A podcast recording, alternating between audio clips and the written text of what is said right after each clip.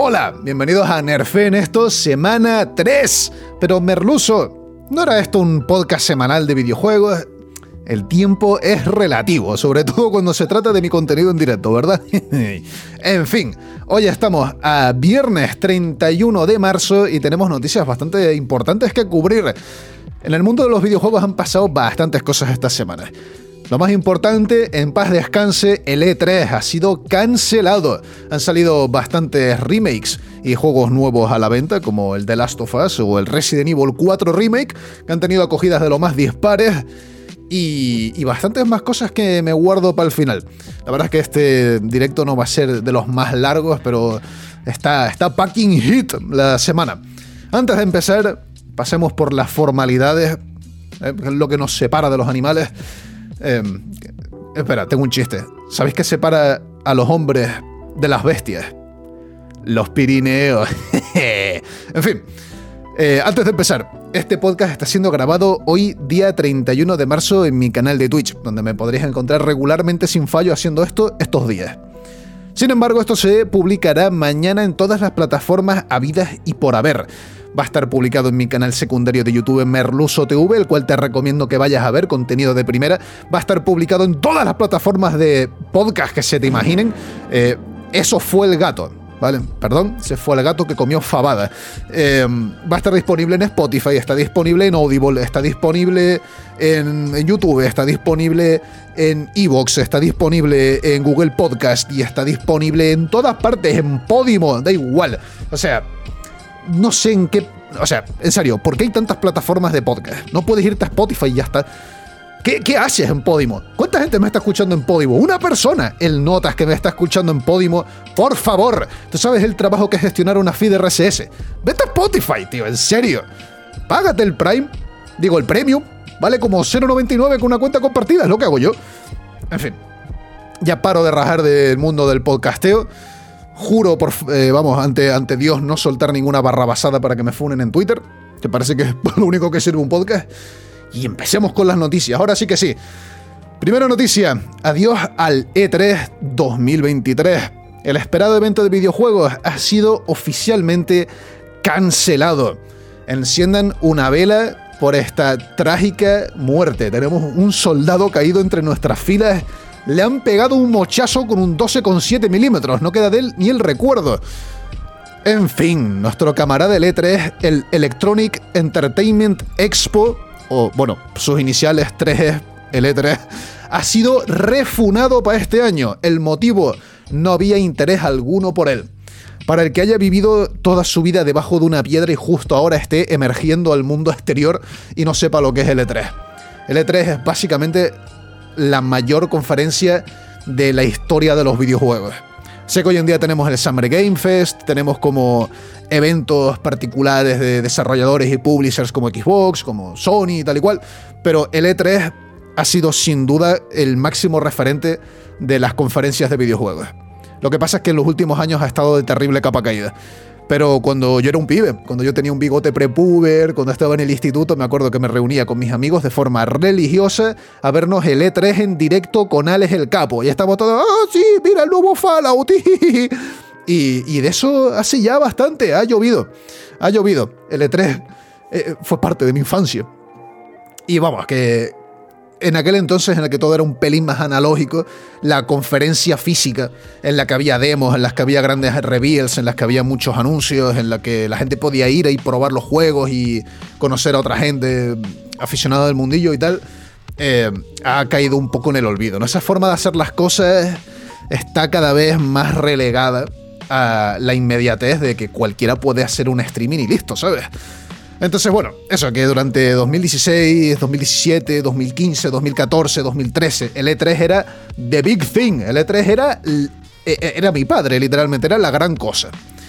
Sin embargo, en 2019 lo tuvieron que chapar por el asunto del COVID. Obviamente, cuando tienes una conferencia que es principalmente presencial, pues con el COVID no vas a poder hacer gran cosa. Entonces lo cancelaron en 2019. No, perdón, en 2019 se hizo el último, lo cancelaron en 2020, en 2021 y en 2022. Y anunciaron que finalmente iban a volver este verano 2023 por la puerta grande. Sin embargo, según se anunció que se iba a ser el E3, como al día siguiente, sacaron un anuncio oficial.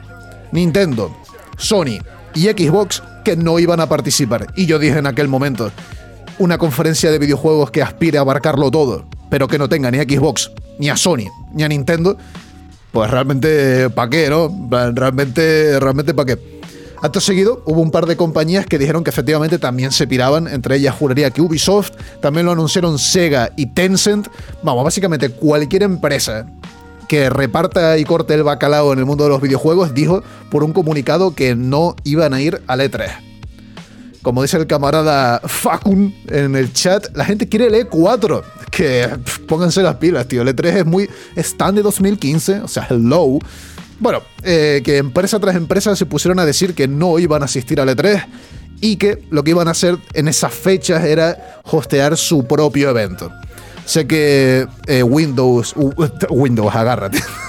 sé que Microsoft tiene como la Microsoft Arena, no sé qué, que es como una, un pabellón gigantesco que tienen ellos al lado de donde se iba a celebrar el E3.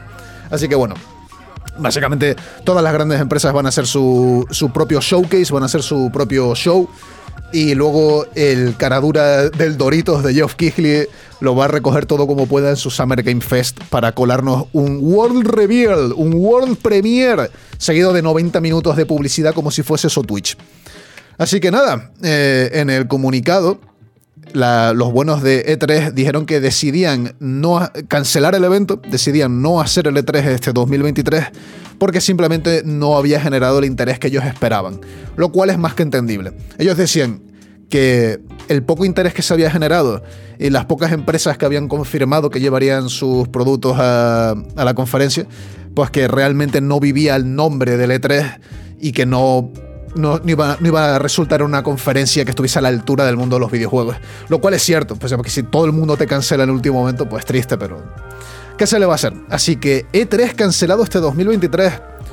Estoy triste. No está cancelado para siempre, quizá vuelve en 2024. Pero este 2023 se acabó el E3. Yo creo, si vamos a echar una predicción hacia futuro, que es que replantean enormemente las cosas o cambian de. No sé.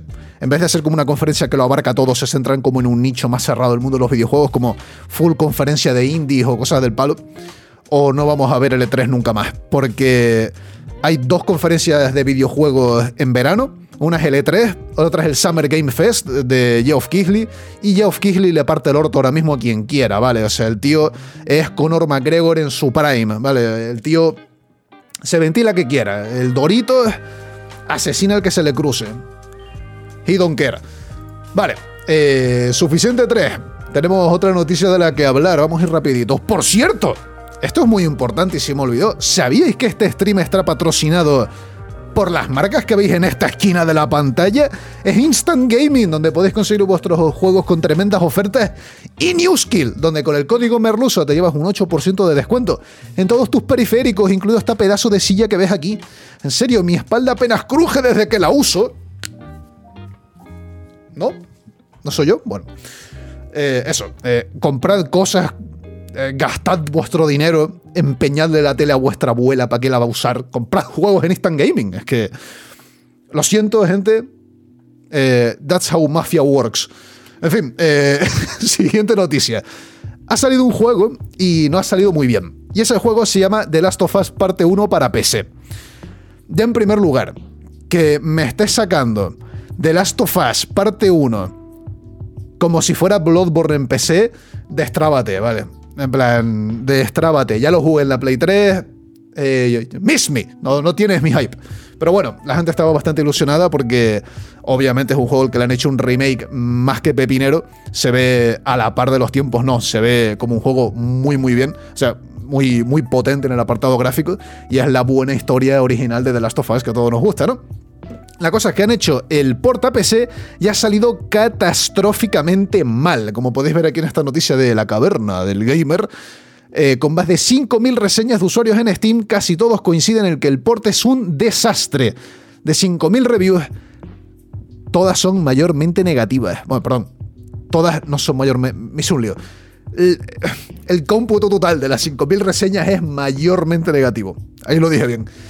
¿Por qué? ¿Por qué está tan mal? Pues vais a ver, pues por esto. por esto. Vale, los que estáis en audio os voy a describir un poco lo que está pasando. Entre glitches, bugs, crasheos, eh, un rendimiento atroz y todos los problemas técnicos que pueda haber en un videojuego en el siglo XXI, también está que hay unos fallos gráficos en los personajes, que esto eh, es terror. O sea, esto es terror Lovecraftiano. Eh, os voy a. Vale, os voy a. Intentad, si estáis en audio, si estáis en, un, formato podcast, intentad imaginar lo que os voy a describir, ¿vale? Imagina a Joel, el de The Last of Us, ¿vale? O sea, imagínate a Pedro Pascal en la serie de The Last of Us. Y rápidamente lo haces un híbrido con Borat. ¿Vale? Coges a Borat y, lo juntas con, con, con nuestro amigo Pascal. Y te sale esto. Esto, así es como está.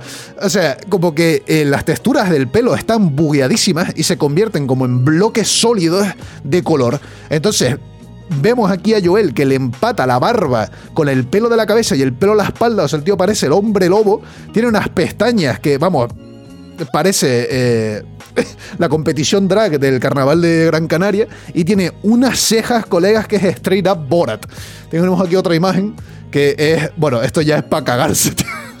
También hay un bug que hace que la piel de los personajes se vuelva negra. Entonces hay aquí una imagen de Joel negro, pero no Joel negro rollo rollo persona negra, no, no, negro rollo le explotó una botella de alquitrán en la, en la cara. O sea, negro en plan blackface. O sea, el, el pelo completamente blanco, pero él completamente negro. O sea, eh, el juego salió muy, muy, muy mal. Eh, tanto los jugadores se están quejando, eh, los medios están demostrando que es un desastre, de plan a nivel técnico, se cae a cachos, y los de Naughty Dog han dicho, pues sí, es un desastre. La gente le está señalando el dedo a la compañía esta que tienen trabajando en el tema de los remakes y tal, pero a menos que me equivoque, los de Naughty Dog confirmaron que este, que este port a PC es cosa suya, este port a PC es algo in-house. Así que esto es cosa de Naughty Dog. Y esto, plantea problemas a, futuro. Esto, plantea problemas de cara al futuro. Porque uno de los grandes títulos en los que Naughty Dog está trabajando es una adaptación a un mundo multijugador del universo de The Last of Us. Entonces, claro, si tu último gran proyecto, si tu último coletazo de la saga de Last of Us, antes de sacar ese gran multijugador, es un juego que se cae a cachos en PC, con un rendimiento atroz y unos bugs que dan ganas de, vomitar, pues quizá no sienta el mejor precedente, ¿no? Quizá no sienta el, mejor de los precedentes para el futuro de The Last of Us en PC. Pero bueno, esperemos que lo arreglen. Honestamente, me parece increíble que rashen un port que está en tan malas condiciones a la venta. Quiero decir, nadie, absolutamente nadie, va a perder los anillos por que un un porteo de The Last of Us parte 1 a PC no salga la fecha que dijiste. O sea, una cosa es como, ponle tu Starfield, ¿no? Que se anuncia para una fecha, el 11 del 11 del 11. No, perdón, eso era. Eso es cosa de. Eso es cosa de Skyrim, el 22 del 22 del 22. Porque todo el mundo sabe que el, mes, o sea, el año tiene 22 meses. Pero bueno, eh, no es como eso, ¿no? Que sacas un gran reveal diciendo que el juego va a salir X fecha y luego lo atrasas. Es como, oh Dios, tal. Esto es literalmente un port de un remake de un juego de hace 10 años, ¿vale? A nadie le corre prisa. O sea, nadie, nadie, nadie tiene prisa porque esto salga. Si sabes que el port es un desastre, ¿por qué no dices, gente, espérense, vamos a echarle al freno a esto un rato y lo sacamos en dos meses, lo sacamos en un año, tío? Es que, honestamente, ¿a quién, quién, le, tenía, quién le tenía prisa a esto? ¿Quién le tenía prisa a esto? No sé. La cosa es que ha salido hecho un desastre, las reseñas son mayormente negativas y solo queda esperar a que lo arreglen. No como Resident Evil 4 Remake, que vende una absoluta barbaridad con 3 millones de unidades en dos días. Este artículo de IGN dice, that's a lot of pesetas. Ya te digo si es a lot of pesetas, my homie. That's a lot of pesetas. Vaya cachondo, ¿eh? Bueno, es una cantidad salvaje de unidades vendidas. Aquí Gen nos deja unos datos que sin duda lo pone en perspectiva. Dice, de todos los títulos eh, remakes que se han sacado de la saga Resident Evil, el Resident Evil 2 solo vendió, bueno, vendió 3 millones de unidades en la primera semana. Resident Evil 3 llegó a las 3,9 millones de unidades tras un año y medio a la venta. Y Resident Evil, Resident Evil 4 Remake, que es el que salió hace un par de días, ya vendió 3 millones de unidades en dos, dos días. O sea, este remake ha vendido casi lo mismo en dos días que el remake del 3 en año y medio. Para que os hagáis una idea de la salvajada de unidades vendidas que se ha conseguido josear Resident Evil 4 Remake. ¿Sabéis por qué? Porque es un remake que está bien hecho. Ya está, ese es el truco. Lo sacas a la venta y lo sacas bien y la gente dice, coño, este videojuego está divertido, este juego funciona. Voy a jugar al videojuego. Vale, pero no. No he tenido aquí un posgrado, un postdoc en economía de videojuegos en Stanford. Pero creo que así funciona la mente del jugador medio, ¿no? Hostia, está guapo el juego. Funciona el juego. Voy a jugar al juego. Ya está, ahí lo tienes, Naughty Dog, for you. Así que sí, éxito rotundo. Parece ser que la gente. O sea, si tengo que sacar una conclusión de esto, es que hay como un insight, ¿no? Hay como una verdad latente compartida entre la gran población gamer a escala mundial, que es que ser un americano dándose de tiros en una aldea en Galicia es exactamente lo que todos queremos. Dirás, es muy específico, es muy bestia, es muy loco, pero los números lo respaldan. La fantasía de todo hombre, da igual si ese hombre se ha criado en Burundi, se ha criado en Albacete, se ha criado en la prefectura de Yokohama o se ha criado en Indianápolis. Hay una verdad compartida que es que pegarle de tiros a unos aldeanos gallegos que te intentan atizar con, con rastrillos e, e, es muy divertido. Es muy divertido. Bueno, también es canon que los gallegos aguantan un tiro a la frente de punto .45 ACP. Vale, mi familia es gallega, eh, mi abuelo trabajaba en los astilleros de Ferrol y él era el que aguantaba el barco, ¿vale? Se lo cargaba a la espalda como si fuera Atlas, lo levantaba y luego el resto de trabajadores que no eran gallegos pues iban soldando alrededor. Así que sí, eh, siguiente noticia. Otro juego que ha salido con terribles problemas es Star Citizen. Bueno, perdón, corrijo. Star Citizen no ha salido a la venta, ¿vale? No, no descorchen el champán, no saquen el cotillón, ¿vale? Eh, no se despidan de sus trabajos todavía. Star Citizen no ha salido a la venta. Lo que ha salido finalmente al público es la versión Alpha 3.18 de Star Citizen, la cual ha sido un desastre. Tú dirás, hmm, me ruso, ¿por qué ha sido un desastre? Pues os explico la escala de la ambición de esta actualización de Star Citizen. Básicamente lo que querían hacer con esta... Os voy a poner un vídeo de fondo, que eso siempre gusta. Básicamente lo que querían hacer con esta actualización de Star Citizen es finalmente hacer un universo permanente y consistente en todo el juego. Quiero, eh, bien hacer, si tú coges tu nave y te recorres media galaxia, te vas, vamos, a casa al carajo a la izquierda, aterrizas en un asteroide en el que nadie ha aterrizado nunca, y te chocas con tu nave y tu nave se explota contra el suelo, se va a quedar ahí para siempre.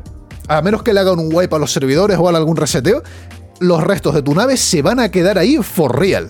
Si te bajas de tu nave en mitad de un planeta en mitad de la nada y dropeas un ítem, ese ítem se va a quedar exactamente ahí hasta que alguien vaya y lo mueva. O sea, el universo se va a volver absolutamente persistente en todo lo que tiene que ver como objetos de jugador. Lo cual es una locura.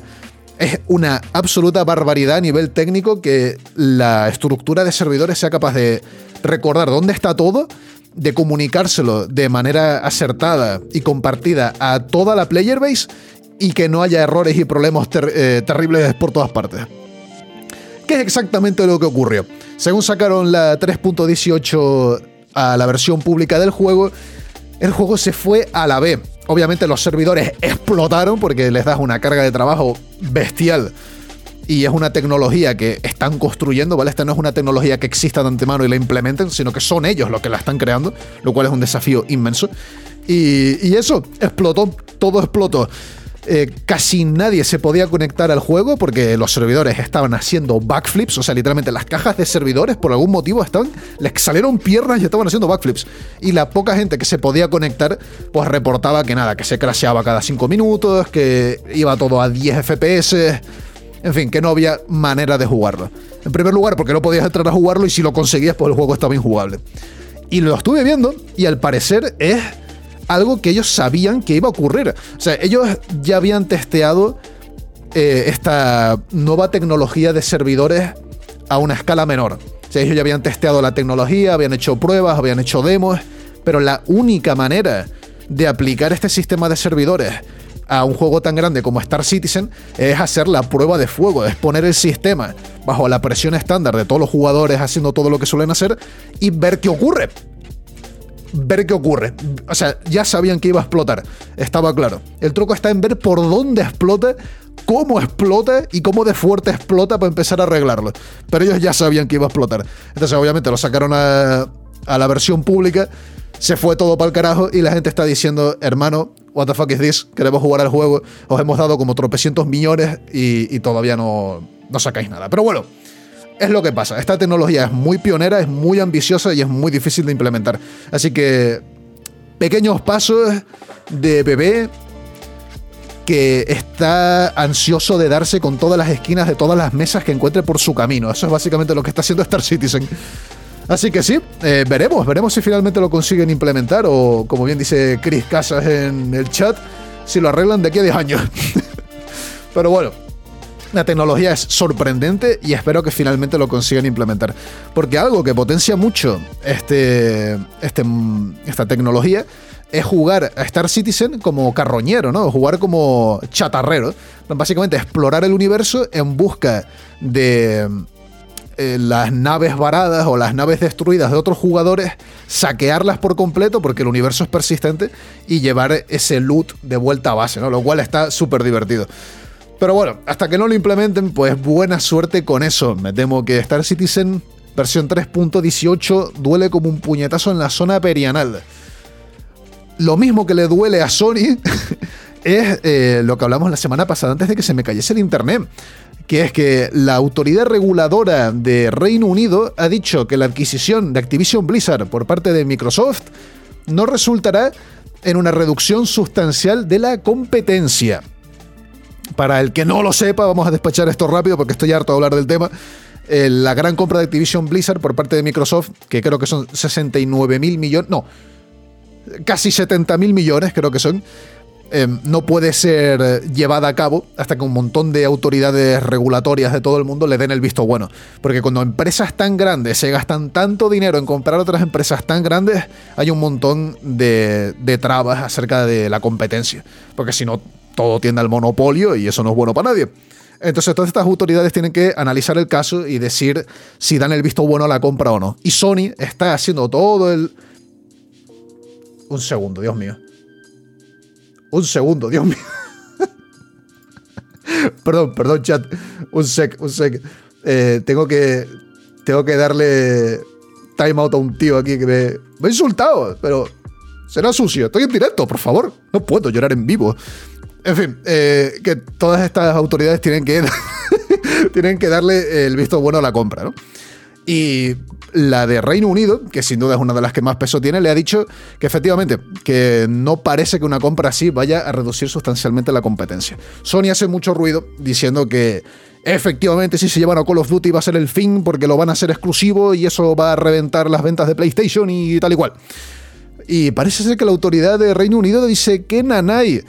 Creo que por ahora ninguna autoridad le ha dicho que no a Microsoft todas las que se han pronunciado al respecto han dicho que están a favor de que se lleve a cabo. Así que parece que dentro de poco tendremos el varapalo definitivo y Microsoft pondrá Call of Duty Free to Play o en Game Pass si Dios quiere.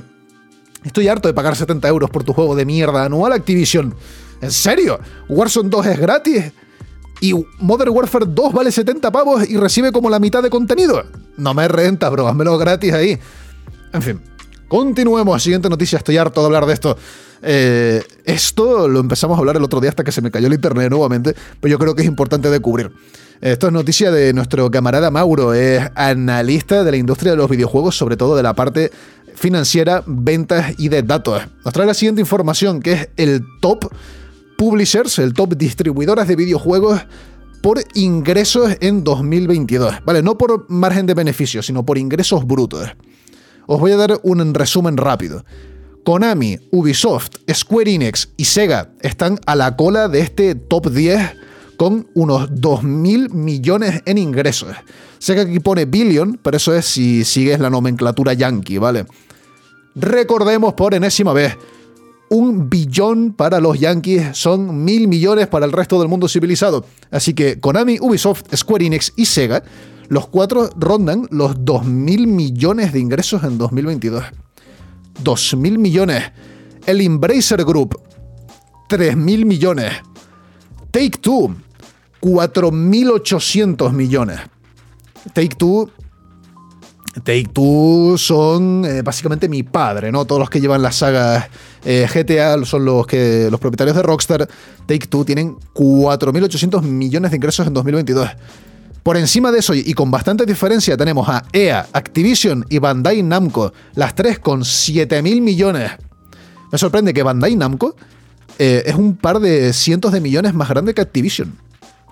Activision son 7.500 millones y Bandai Namco son 7.560 millones. No muchos millones hay de diferencia. Pero eh, Activision y Bandai Namco en los 7.000 millones. Por encima de eso tenemos a Nintendo con 12.000 millones. Cerca del doble que el que va antes, que es Bandai Namco. Por encima de Nintendo está NetEase, que creo que es una empresa china, con 14.000 millones en ingresos. Xbox está en el top 3 con 15.000 millones. El top 2 está para PlayStation con 24 mil millones. Xbox 15 mil. PlayStation 24 mil. Ojo a la diferencia. En el número 1 tenemos a Tencent con 25 mil millones de ingresos en 2022. Cualquiera que haya estado pendiente del mundo de los videojuegos el año pasado sabrá que todas estas compañías se gastaron una barbaridad de dinero en comprar eh, grandes participaciones o directamente comprar estudios completos. De estudios, videojuegos, Epic es propiedad de Tencent, eh, Riot es propiedad de Tencent, todo es propiedad de Tencent. Devolver Digital es propiedad de Tencent, yo soy propiedad de Tencent, tú eres propiedad de Tencent, todo el mundo es propiedad de Tencent. Entonces, como tienen tantísimos, tantísimos videojuegos y estudios bajo su gran paraguas, les ha hecho reportar ingresos de 25 mil millones en 2022. ¿Por qué será que hay autoridades regulatorias y un montón de chequeos y balances para que el mercado no tienda al monopolio? ¿Por qué será? ¿Por qué será? Bueno, siguiente noticia. Ubisoft ha anunciado que está usando una inteligencia artificial para generar diálogos de NPCs en sus futuros juegos. Esto armado bastante revuelto. Eh, no han sido opacos al respecto, sino que han mostrado eh, exactamente cómo es la IA, para qué lo van a utilizar y cómo se llama la IA, cómo lo han desarrollado y tal y tal. Eh, la IA se llama Ghostwriter y básicamente es una IA de diálogos, es una IA de texto al estilo ChatGPT, que lo que hace es generar, lo que hace ahora mismo, porque puede que vaya más, lo que hace ahora mismo es generar diálogos de relleno de NPCs. O sea, cuando vas por la calle y te chocas con un NPC y te dice, mira por dónde vas, pues ahora en Ubisoft no van a tener un equipo de guionistas dejándose el teclado escribiendo paridas de estas sino que simplemente los guionistas van a decir el setting, el estado anímico del NPC, blanco, cuál es la situación, si está lloviendo, si hay caos alrededor, si es un día tranquilo, si es una ciudad o si es no sé qué, si está hablando por teléfono, cómo va la movida y la IA genera líneas de diálogo sueltas para los NPCs para poner de relleno. Y se ha armado bastante revuelo porque la gente dice, no, claro, porque esto solo es el principio y desde que esta IA se vuelva más poderosa y sepan cómo utilizarla y etc, etc, pues rápidamente eh, van a ir a, echar a la calle a un montón, pero a un montón de guionistas y lo van a sustituir por una IA, ¿no? plan, ¿para qué contratar a 10 guionistas cuando puedes contratar a un guionista que supervise una inteligencia artificial que haga los guiones, ¿no? plan, parece que por ahí van los tiros a futuro de la industria. Porque eh, obviamente, obviamente, si puedes automatizar un puesto del trabajo, pues claro que lo van a automatizar, pues no se van a ahorrar la pasta. Bueno. Pero claro, esto es un poco también el cuento de la lechera. No sabemos si realmente acabarán haciendo eso no hay indicios que nos digan que eso va a pasar mañana. Lo único que sabemos es que van a utilizar una inteligencia artificial para crear diálogo de relleno de NPC. Lo cual, a mí personalmente, en este estado actual de cosas, y no de lo que podría o no ser en un futuro, me parece bien. Me parece bien. Si tienes un equipo de 10 guionistas, no me parecería justo encasquetarle a un grupo de guionistas de esos 10 o ni siquiera encasquetarle horas de trabajo a esos 10 guionistas con esta basura de busy work que simplemente estar escribiendo en una línea de texto ahí, en un Word. Mira por dónde andas.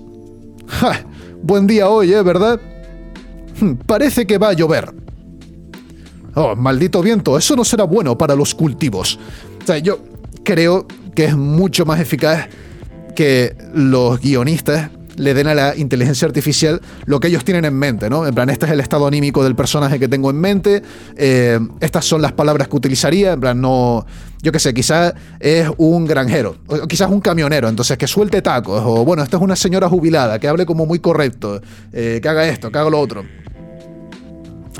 Eh, ¿Cuánta gente me está tocando los cojones hoy en el chat? Ah, no, que era una broma, perdón. Perdón, es que estoy que salto a la mínima. en fin.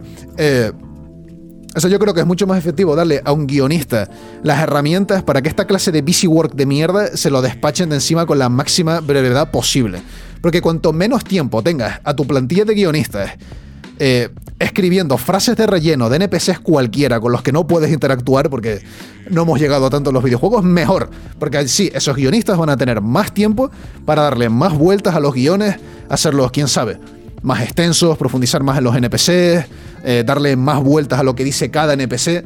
O sea, sin duda, estas herramientas de la inteligencia artificial, bien empleadas, bien utilizadas, pueden aligerar y mejorar el trabajo creativo muchísimo. El problema está cuando estas herramientas empiezan a sustituir el trabajo creativo. Vale, cuando eso ocurre, error, problema, trágico, huyan. Pero si solo sirve como asistencia para el trabajo creativo que ya de por sí está en la empresa, mejor que mejor. O sea que si es ahí donde se detiene esta terrible, este terrible Skynet del trabajo creativo, pues por mí guay.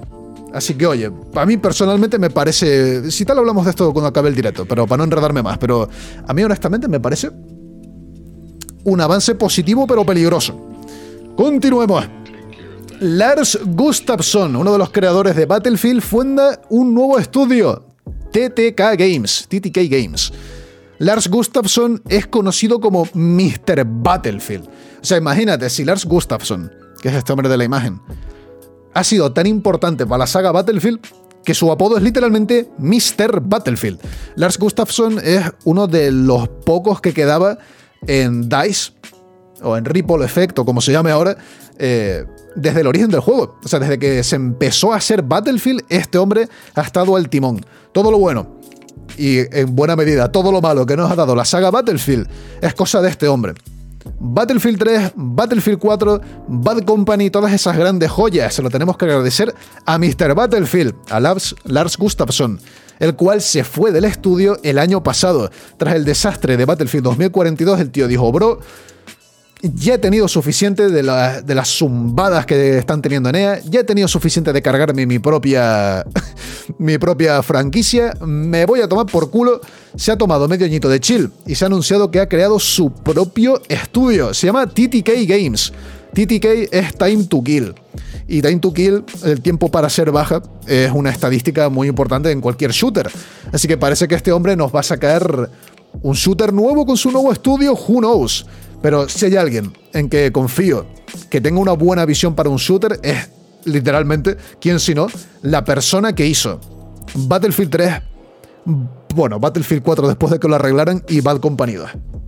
Este tío, mi padre, eh, para el que no lo sepa, una buena parte de la plantilla que hizo los Battlefields originales se piraron también de la compañía de DICE y crearon Embark Studios. Y Embark Studios es lo que está haciendo The Finals. O sea, el shooter este que vimos hace poco en el que todo era destruible, que era por objetivos, que lo jugamos aquí en directo, que me iba como a 30 FPS constantemente y que tenía un zoom de armas terrible.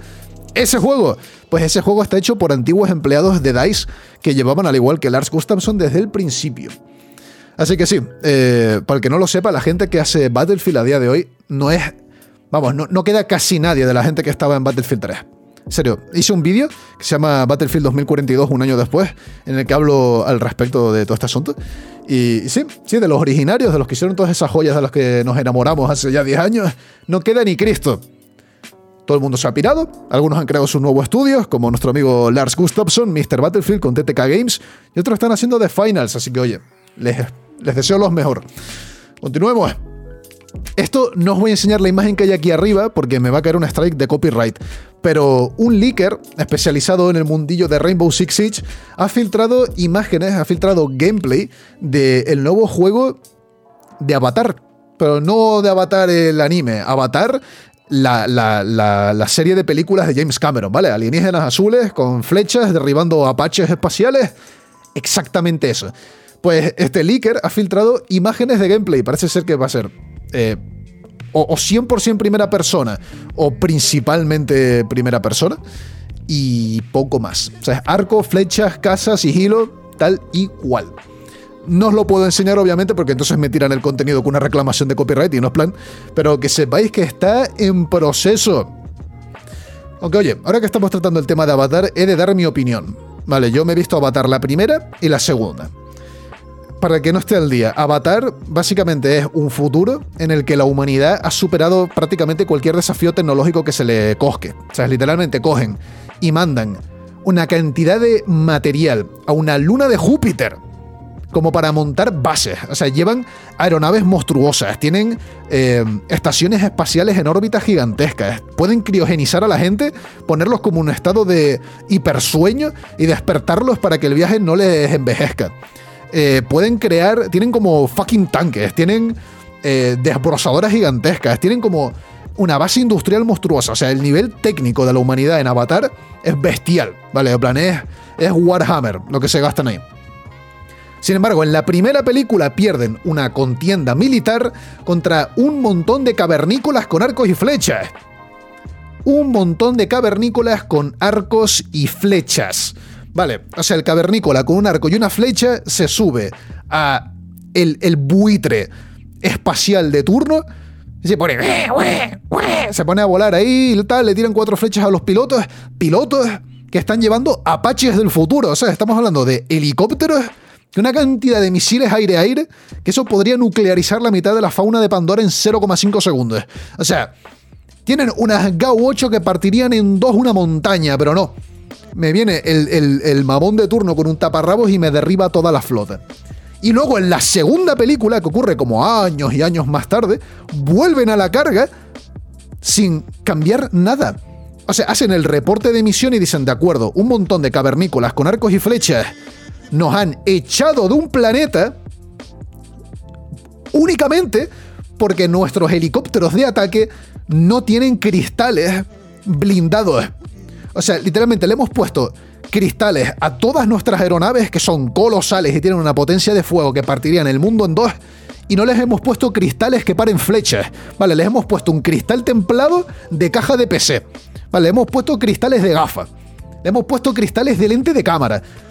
Porque me viene un notas con un arco y una flecha y me derriba aquí el, el gunship orbital. Y van a la carga 40 años más tarde y no le cambian los cristales a los helicópteros y van otra vez los cavernícolas con flechas a derribar nuevamente a todos los gunship orbitales, tío. Genial. Fantástico, tío. Fantástico. Hay que tener en cuenta el tamaño, miden 3 metros. Pues que hagan el grosor de los cristales de 3 metros, colega. O sea, lo siento, pero el universo Avatar eh, missed me.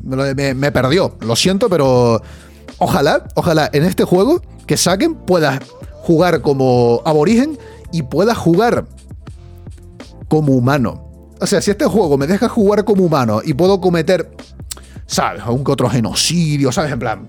Pero de colegas, ¿sabes? De tranquis, pues llevo pues un ganship orbital de estos, ¿no? Lo pongo encima después de, de su árbol sagrado donde estén haciendo, pues, yo que sé, una comunión o tal. Yo solo, yo solo doy ideas, ¿vale? En plan, yo soy una fuente de ideas ilimitada, ¿ok? Sería buen gameplay, ¿no? Me hago una run eh, rollo low full wood y después me hago otra run chaotic evil y me das control pues de una C130 y, pues nada, de tranquis pues me los cosecho como si fuese el trigo en temporada, ¿no? En plan, paso la gas así, shing, shing, y, me, y me, me los cosecho. ¿No? En plan, un poco de Farming Simulator. Oye, si funciona el Farming Simulator, ¿por qué no eso? Siguiente. Respawn Entertainment abre un nuevo estudio, el cual planea eh, darle apoyo a Apex por los próximos de 10 a 15 años. Si os gusta Apex Legends, tenéis Apex Legends para ratón. Respawn Entertainment abre un nuevo estudio con el objetivo de darle soporte a Apex Legends durante los próximos 10 o 15 años. El dinero que da un Battle Royale, ¿eh? De loco, ¿eh? no, no tengo nada más que comentar. Simplemente es un tercer estudio recién abierto. Le va a dar soporte a Apex Legends, 10-15 años. Siguiente noticia. Rare tiene planes para los próximos 5 años de Sea of Thieves. Ole. Sea of Thieves, recomendadísimo. Si tenéis Game Pass, queréis jugar con unos colegas algo, Sea of Thieves está requete entretenido. Aunque quizá el late game es un poco aburrido, o sea, te faltan los objetivos. Pero bueno, eh, la desarrolladora ha dicho que tienen planes para los próximos 5 años. Honestamente, me gustará jugar a Sea of Thieves de vuelta eh, tras tanto tiempo a ver qué ocurre. A ver qué hay. A mí me parece un juego muy divertido, pero quizá un poco escaso en el late. Así que veremos si lo apañan de aquí a 5 años. Siguiente, Atomic Heart 2 ya está eh, en, fase de planeo del desarrollo. Ojo, ojo. Obviamente, Atomic Heart 1, el que le hice la review, ha sido un éxito. Vale, plan, no ha sido un juego revolucionario que se vaya a llevar Game of the Year, no ha sido un super ventas que parta la taquilla, no es uno de estos juegos que paran el mundo, pero ha sido un éxito. O sea, es el primer juego del estudio, se ha jugado bastante en Game Pass, se ha llevado buenas notas, ha vendido bastantes unidades, o sea, para ser el primer juego del estudio ha estado muy bien. O sea, ha sido una misión cumplida, sin duda. Y parece ser que ya está en fase de planeo del desarrollo una secuela, una Atomic Heart 2. Lo cual me parece bien. O sea, le doy la bienvenida con los brazos abiertos, me encantaría. Atomic Heart 1 se le ve el potencial, pero se le ve un poco tosco. ¿Sabes? En plan, el gameplay, la cámara, el combate, los enemigos. Se nota que es el primer juego del estudio. O sea, es muy original, tiene muchísimo potencial y es divertido. Yo lo recomiendo, ¿no? No, no, está, no está mal pero se nota que le falta un poco de aquello, ¿no? Le falta un poco del aquel. Entonces, un Atomic Heart 2, si resoluciona todos esos problemas, por mí encantado, tío. Es básicamente el Singularity. Otra vez. Así que, oye, le, yo, yo digo que sí. Y hasta aquí llegan las noticias de videojuegos. Ahora vamos a hablar de videojuegos, pero desde otro punto de vista. Como por ejemplo, este, esta publicación de Instagram de Welton Goggins, que es actor, diciendo que ha terminado de grabar la serie de Fallout. Efectivamente, la saga de eh, la, serie de Fallout está grabada. Ahora solo queda editarla, hacerle la promo y sacarla a la venta en algún sitio. Obviamente en Bethesda han dicho ¿cómo? Que están de moda las adaptaciones de videojuegos. Pa' allá que voy. Todd Howard se arrancó su ceñida cazadora marrón desvelando su hercúleo cuerpo sus esculpidas abdominales empapadas en sudor y dijo, debemos hacer una serie de Fallout. Y a ver cómo sale. A ver cómo sale. Sí que últimamente tengo más fe puesta en las adaptaciones de videojuegos, ¿vale? Last of Us, bombazo. Edge Runners, bombazo. Eh, ¿Cuál era la otra? Eh, la de... Puñetas, la de League of Legends. ¿Cómo se llama? Ah, no se llama Riot, Arcane, eso es. Riot es la compañía que lo hace, Arcane. Son, son series muy buenas, ¿vale? Está muy bien hecho. Y han dicho, bueno, espérate que ya voy. Y han grabado una serie de Fallout. Así que solo es cuestión de tiempo que la terminen de. Es decir, este hombre. Solo es cuestión de que la terminen de, de editar y hacerle la promo y por ahí la veremos. Aunque, oye, no sé cuánta fe ponerle a esto. ¿Sabéis que también hicieron una serie de Battlefield? Hace años ya, nadie se enteró. Era malísima. ¿Sabes quién protagonizaba? Steven Ogg. Eh, se llama así, ¿no? El, actor que hace de, Trevor en GTA. Ese tío salía en una serie de Battlefield. Pero imagínate la mierda que se comió esa adaptación que nadie se acuerda de ella. Así que bueno, esperemos que esto no vaya por la misma. Sí, sí, a, que os quedáis con el culo torcido. Literal, buscando. Eh, Steve Ogg, el de. El de Trevor en GTA, en una serie de Battlefield. En serio, en serio. Eh, bueno, la cosa que esperemos que salga mejor que eso, ¿ok? Eh, todo lo que sea Bethesda lo cojo con una sospecha, digo, Dios, en plan, me gusta lo que haces, quiero que me gusta esto que estás haciendo, pero, pero es que te conozco y va a salir hecho un desastre, por favor, contente, todo. Vuelve a ponerte la camisa, asegúrate de que sale bien la serie. Siguiente noticia. Zack Snyder dice que está desarrollando un RPG ambientado en Rebel Moon. Vas a ver tú el juego costrero este, el juego casposo este que se va a llevar un 6, va a vender 6 unidades y lo van a cerrar los servidores en 6 días. Vale, eh, Zack Snyder es el famoso director que hizo Watchmen y después no hizo más que puta mierda. Dijo Merluso mientras le tiraban un montón de rastrillos y antorchas a la cara. Pero bueno, eh, va a sacar una nueva película que se llama Rebel Moon que tiene un poco este rollo futurista y tal y cual. Que honestamente no se han visto tráiler todavía de ello. No ha salido todavía a la venta. O sea, no está en cines ni nada. Solo esto. Y ha dicho que se está desarrollando un juego para acompañar la película. O sea, cuando dicen que están sacando un juego para acompañar una película, se me viene a la mente como estrategia de marketing de McDonald's en 2003, ¿sabes? El rollo, wow, y ahora con tu Diver McMenú, pues te llevas una figurita de Chicken Little. Ah, me, suena eso. Me, me, suena eso. O sea, haces una película y sacas un videojuego que acompaña a la película. Cacota, cacota, me huele esto. Y me dice que está desarrollando un RPG basado en Rebel Moon. Bueno, oye, no seré yo el que le eche mierda a un nuevo RPG. Si sale un nuevo RPG, sale súper chulo, súper divertido, súper original con buen valor de producción y tal y cual, pues adelante, adelante. Quiero decir, no seré yo el que eche para atrás a alguien haciendo un videojuego. Pero esto me huele un poco a coliflor hervida. Y coliflor hervida huele un poco a... Así que veremos, veremos qué sale de aquí. veremos qué sale de aquí. Tiempo al tiempo. Siguiente noticia. El CEO, el director jefazo ejecutivo de Twitch, se pira del puesto tras 16 años al frente. ¿Os suena este hombre? Se llama Emmett Shear. Emmett Shear fue cofundador de Twitch hace 16 años. ¿A que no sabíais quién era? Sí, porque el tío era de lo más. De lo más. Perdón, esta, esta música es demasiado épica. Eh, Emmett Shear era de lo más eh, callado con respecto a esto. El tío nunca comentaba nada de Twitch en redes sociales. El tío como que parecía evitar el hecho de que era jefazo de Twitch. En serio, tú buscas su cuenta de Twitter y tiene la mitad de seguidores que yo. y es literalmente el gran jefazo de Twitch durante 16 años. Pues bueno, la cosa es que el tío cierra el maletín y se va a su casa tras 16 años al frente de Twitch. Todo lo bueno y todo lo malo que le ha pasado a esta compañía, este hombre ha tenido gran peso. Junto con nuestro amigo Emmett Shear se van también 400 empleados de Twitch. Peligro. Para que no lo sepa, Twitch es propiedad de Amazon. Por eso, si tenéis una cuenta de Amazon Prime, pues me podéis dejar una uh, suscripción. Así puedo comer. Aunque bueno, no es que Twitch pague mucho, ¿verdad? Para comer, no, no para comer, para un cafecito de vez en cuando, ¿no? bueno, eh, Twitch es de Amazon.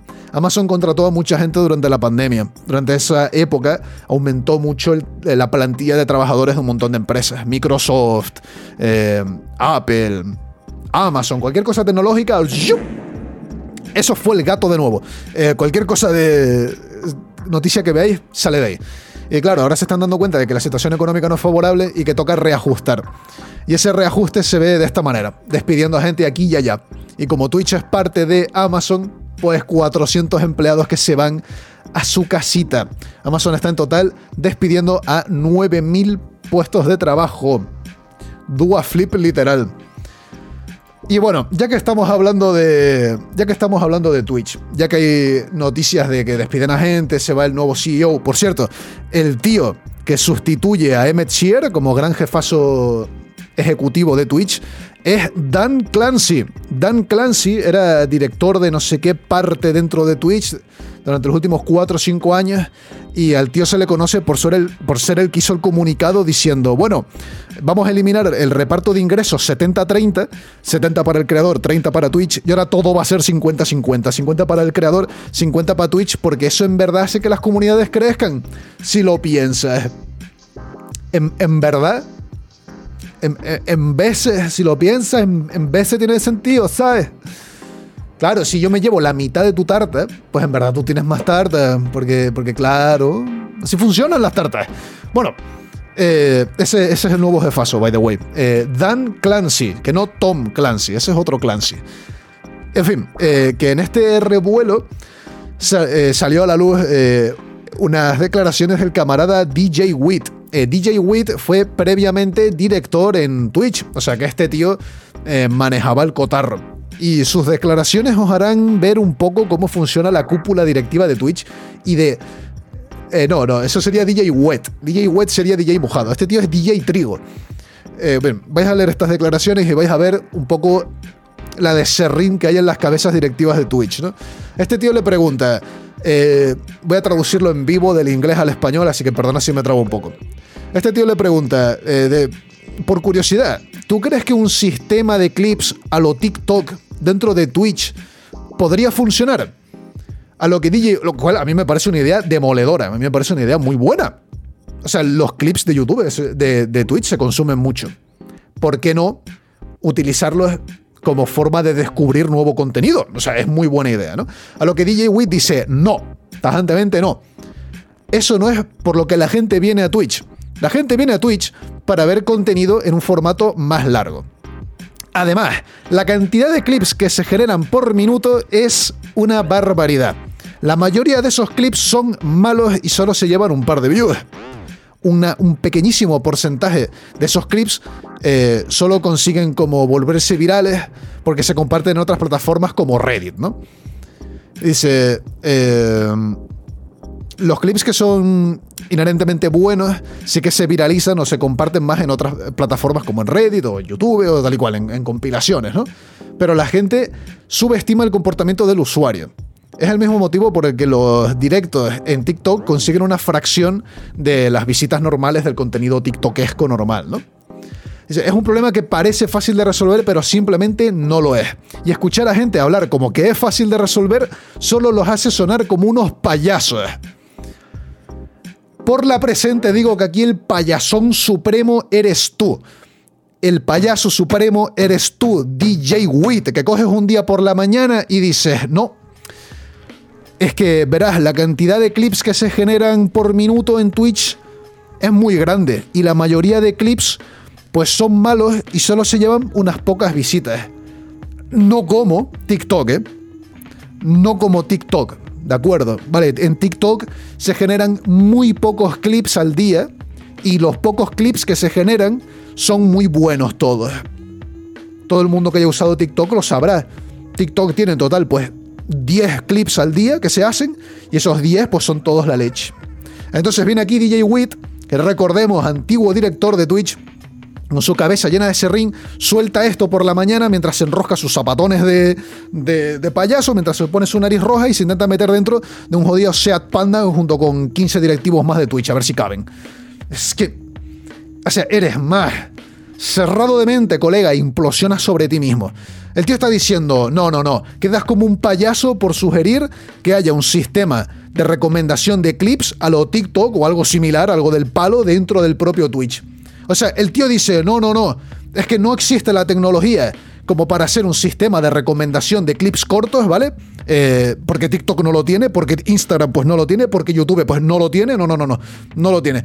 Y, bueno, claro, eh, solo es viable que la gente lo vea en otras plataformas. Entonces nosotros como empresa vamos a albergar aquí una enorme cantidad de clips, ¿vale? Una enorme cantidad de contenido y después vamos a obligar a los creadores a que lleven este contenido a otra plataforma para que tenga el más mínimo impacto, porque eso a nosotros nos viene genial, ¿sabes? Nos viene genial. O sea, si, eh, imagínate que TikTok crease un montón de clips y la mejor manera de ver clips en TikTok fuese YouTube. ¿Tú crees que alguien iría a TikTok? La gente se quedaría en YouTube. Pues eso es lo mismo. O sea, tienes tantísimo contenido de calidad y la única manera de apreciarlo, verlo y descubrir a nuevos creadores es yéndote de Twitch a otra plataforma. O sea, es que es para darle con la mano abierta, con el tengo ahí. Dios, esta gente te juro que tiene la cabeza tan metida en el culo. De hecho, sacaron hace nada una actualización que decía, bueno, para desactivar los anuncios antes de que la gente vea tu directo, porque cuando entras a ver un directo en, Twitch, primero te mamas un minuto de anuncios y después ves el stream. Pues, pues si quieres desactivar eso, tienes que poner 90 segundos no, que digo 90 segundos, tienes que meter 3 minutos de directo, de, anuncios consecutivos por cada hora de stream, como si fuese esto Antena 3 durante los Simpsons. Porque claro, eso ayuda un montón a la retención de audiencia. Sois DJ Wit. Miradme chicos, soy yo, un directivo de Twitch.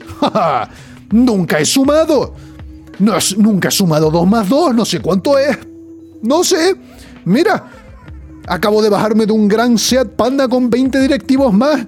Que todos cabemos en el maletero. Que... Ah, en serio, esta gente me, va a dar un aneurisma. Y siguiente y última noticia ya para eh, restregarnos las manos como moscas. Vamos a irnos eh, de aquí con una sonrisa en la cara. Disney cierra su división de metaverso y comienza a ser efectivo. 7.000 despidos. Ojo, es lo que decíamos un segundo, que absolutamente todas las empresas tecnológicas o que tengan que ver con el entretenimiento digital ampliaron muchísimo su plantilla y ahora los están despidiendo todos a mansalva, pues aquí lo tienes. Disney cierra su división de metaverso y comienza a ser efectivo. 7.000 despidos. O sea, no es que tuviese a 7.000 personas en la sección de metaversos, Dios me libre. La sección de metaversos eran como unas 50 personas. No, coña, era, no llegaba a 100, eran unas 50. Pero de entre estos 7.000 personas, lo cual es un 3% de su plantilla, o sea, flipa si tenían gente contratada, que 7.000 empleos solo es un 3% de su plantilla. Eh, entre este número de despidos viene toda la sección de metaversos. Parece ser que, si bien tenían interés en el asunto de los metaversos, solo tenían a esta gente contratada como para estructurarlo, ¿no? Como para darle una idea, darle una visión de futuro, darle como unos pilares, unos principios. Y em, no parece que esto fructuase en nada más. Parece ser que no llevaron a cabo nada tan rompedor o nada tan prometedor o nada tan viable con la imagen y la cartera de productos que tiene Disney como para salvar sus empleos de esta oleada de 7.000 despidos. Atención a esto. La, sección de metaverso, que empleaba a medio centenar de personas, ha sido eliminada y sus empleados despedidos, a excepción de su director. Eh, me encanta ser un trabajador de una, de una megacorporación internacional. Cogen a toda la sección llena de profesionales de primera, los despiden a todos menos al director. Eso se queda. vaya, vaya. Así que Rare W de Disney. Efectivamente, tenemos una, una, una rarísima W de Disney chapando para el carajo su sección de metaversos. Aquí pido que por favor no la vuelvan a abrir, ¿de acuerdo? No vuelvan a meter la cabeza ahí, ya saben lo que pasa, no la vuelvan a asomar. Y con eso concluimos el Nerfe en esto. No hay más noticias. Esto es lo único que hay. Una semana en la que nos hemos topado con remakes patateros. El fin del E3. Quizá para siempre, quizá solo para este año. Y otras noticias jugosas. Así que nada, Espero que os haya gustado, lo tendréis publicado mañana en todas las plataformas habidas y por haber de podcast, de vídeo y hasta de telegrama y señales por humo. Conecta un sismógrafo al suelo de tu piso y lo que vas a registrar va a ser morse de esta información. Y, nada, ¿qué más decir? Que nos vemos, si Dios quiere, la semana que viene. Muchas gracias por venir y, y, y algo tiene que explotar.